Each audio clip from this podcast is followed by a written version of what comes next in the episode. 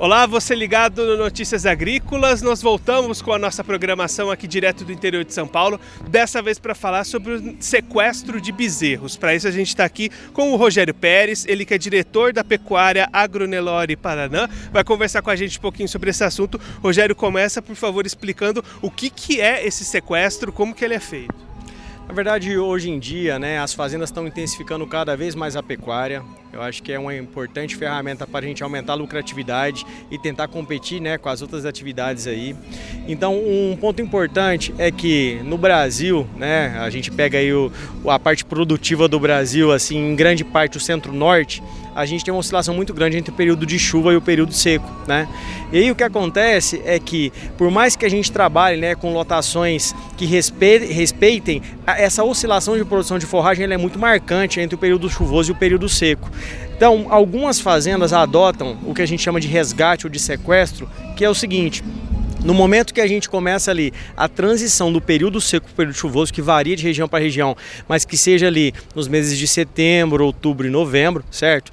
Essas fazendas fecham parte dos animais num, numa estrutura de confinamento, né? A, adaptado numa estrutura de confinamento mesmo, e até que haja estabelecimento da forragem né, no pasto, né? Para que a fazenda diminua a quantidade de invasora, para que a fazenda não se degrade e que mantenha aí uma, uma velocidade de restabelecimento da forragem para um ganho de peso nas águas adequado o mais rápido possível. Então isso é um comum e hoje essa variação vem acontecendo porque algumas fazendas elas têm aumentado o período de recria com estratégias diferentes, talvez realmente porque trabalham com uma lotação muito alta nas águas e esse déficit de lotação na seca é muito grande.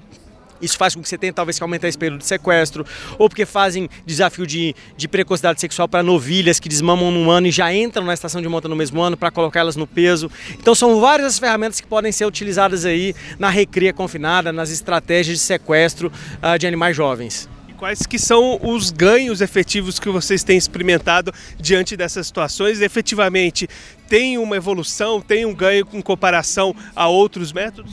O que acontece na prática é que as fazendas que não fazem esse sistema, né, um dos dois, ou elas têm que diminuir a questão da lotação nas águas para ter um maior estoque de forragem para o período seco, certo? Então, é, esse é um ponto.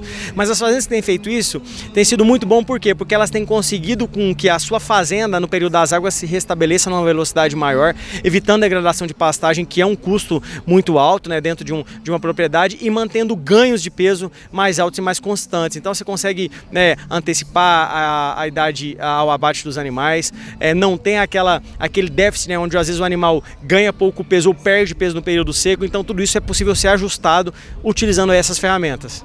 E aí, quais são os pontos de atenção que é preciso ter para fazer esse, esse processo, esse sequestro? Precisa se atentar a populações, a dimensões, o que, que o produtor precisa ter em mente para re realizar isso e efetivamente ter os ganhos lá na frente? Cada fazenda é uma fazenda, né? Então não dá para generalizar um sistema como um todo, eu acho que isso é um ponto importante.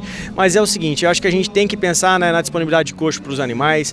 A, a dieta tem que ser uma dieta, na maioria das fazendas elas utilizam dietas mais volumosas porque geralmente esses animais vão voltar a pasto. Existe uma linha de pesquisa também que trabalha com dietas mais adensadas é, e isso tem que ser avaliado caso a caso. Então, acho que cada sistema de produção tem que buscar aí a sua eficiência, né? entender qual é a sua realidade para buscar esse ganho. Mas com certeza a tecnologia ela traz muito ganhos para o sistema de produção. Esse o Rogério Pérez, diretor de pecuária da Agronoli Paraná, conversou com a gente um pouquinho para mostrar como é que funciona esse sistema de sequestro de bezerros, os ganhos e o que, que o produtor precisa ficar atento na hora de fazer esse sistema. Daqui a pouquinho a nossa programação está de volta, continue por aí.